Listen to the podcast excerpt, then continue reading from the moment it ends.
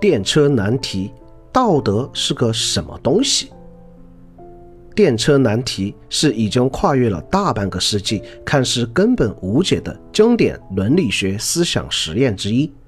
原始版本是：假设在一个电车轨道上被绑了五个人，而它的备用轨道上被绑了一个人，又有一辆失控的电车飞速驶来，而你身边正好有一个摇杆，你可以推动摇杆。来让电车驶入备用轨道，杀死那一个人，救下那五个人。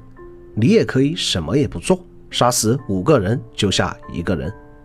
此后又涌现出各种版本，譬如假设那一个人是医生，医生可以救更多的人；或是那五个人是死刑犯，不久后也会被处刑等等。而不变的是，在这个基本框架上加以了修饰，使得电车难题更具有迷惑性。在网上也有根据中国儒释道法墨五大传统思想来分别解读的文章，也有从不同角度出发看待此问题，但很少有下结论说究竟如何做是正确的，只是阐述如果什么什么是怎么做的。因为无论站在哪一边，都会从道德上来讲行不通，两边都是无辜人命，归根结底是道德在从中作梗。然而，当我们跳出了道德这个圈子，不立刻做出选择哪边的想法时，我会反问：究竟是什么让人们难以选择？真的是道德吗？或者说，我们为何要去选择？真的有必要吗？其实不妨就将自己想成是那名搬道工，脑海中构想出一个情景。那是一个很平常的午后，你换上制服，戴好头盔，向工作的地方悠闲走去。一个若隐若现的声音先于火车屋鸣传来，像是求救。哦不，不止一个声音，似乎有很多人。距离 Y 岔道口几十米处，两岔道分别横卧着一个男人和五个穿着防护服的大白。为此，你愕然万分，可你没时间去多想，他们为何出现在这里？因为你知道还有不到两分钟的时间，火车就会驶来。你飞快拿起工具箱，沿着离你较近的一条岔道跑去营救，方才发现这是一个老人，不知是否是双腿动弹不得，并没有被其他东西绊住，只是横卧在地，眼角有泪。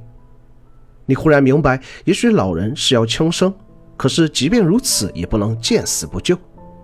对面五个大白撕心裂肺的呼救打断了你的思绪，他们被绳子绑在了铁轨上。你意识到，在短短时间内只能拯救一方的生命。这老人既然是要轻生，那……但大白这些人，哼，看他们的样子，可对面是五条人命啊！况且他们还年轻，脱下白皮也只是普通人。可我还有时间跑过去救下他们吗？你越想越乱，眼看远处已露出半个火车头来，你拉了拉老人，试图将其拉到安全地域，可老人甩开了你的手。事情已经迫在眉睫，你不顾老人和工具箱，火速跑回扳道口。你气喘吁吁，心急如焚，双手紧握把手，却在这时犹豫了。当你突然有那么一瞬间的冷静，你会想到什么呢？搬不搬到吗？想到的当然是自己，自己的一个举措会不会影响到之后半生？会不会事后发现救错了人，一失足成千古恨？假如我搬到，会不会判我故意杀人？如果我不掺入此事，那么我是不是就不必负全部责任？为什么我会在之前提出那四个疑问呢？想到这里，是不是得扪心自问一下，我之前所做的那些心理斗争，是不是都是在以自己的标准评判高下？究竟真的是因为道德使然，还是权衡利益之后的结果？假如此事责任并不在我，我是不是也可以任其发生，坐视不管？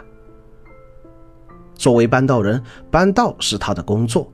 是为了能让火车顺利通行，他的责任是在于火车是否顺利通行。事实上，除火车之外的事并不属于他管，但他只要一参与其中，则便必须要承担另一方的责任。结论是将道德物化后的从伪善到自我的一个全新路历程。如果说这个结论太过极端阴暗的话，那么我们可以再从另一个极端考虑出发。我忽然心生一个惊人的想法，于是放开把手，不顾地冲向铁轨，准备用自己的身躯挡住火车。好一个舍生取义者呀！颇具墨家思想之风。但之所以从两个极端去举例，是因为夹在中间的结果都必将受到一辈子道德的谴责和心理阴影。而这般舍身取义的做法，可谓在道德层面上实现了两全。但挡不挡得住火车，他也不知道。反正他已经尽到该尽的了，连命都搭进去了。无论怎样，他都会受人敬仰。没有人再会谴责他的选择，和死人过不去，起码得以安生。否则，真有几个人会如此做呢？更何况，肉体之躯并改变不了结果，终究还是会有一条轨道上的人牺牲。归根结底，只有局外人才会因为选择救谁而纠结。旁人说的再多，什么道德不道德，也只是空谈。倘若置身其中，即使自己不是躺在轨道上的那个人，必将先以自救为前提。其实，当从事情发生的那一刻开始，扳道工便也是受害者之一了，是困在道德两难的受害者。所以，我们真正要探讨的问题，便在于道德究竟是个什么东西。它不是一个统一标准，在每个人心中都有一把尺去衡量。可是道德同样可以当做一个幌子，或者是个框，只要用它当挡箭牌，之后的什么不合理的命题也都可以随之成立。当困于道德的人，他是否可以得到辩护？就像是老妈和老婆同时掉水里，先救谁，保大还是保小的问题一样。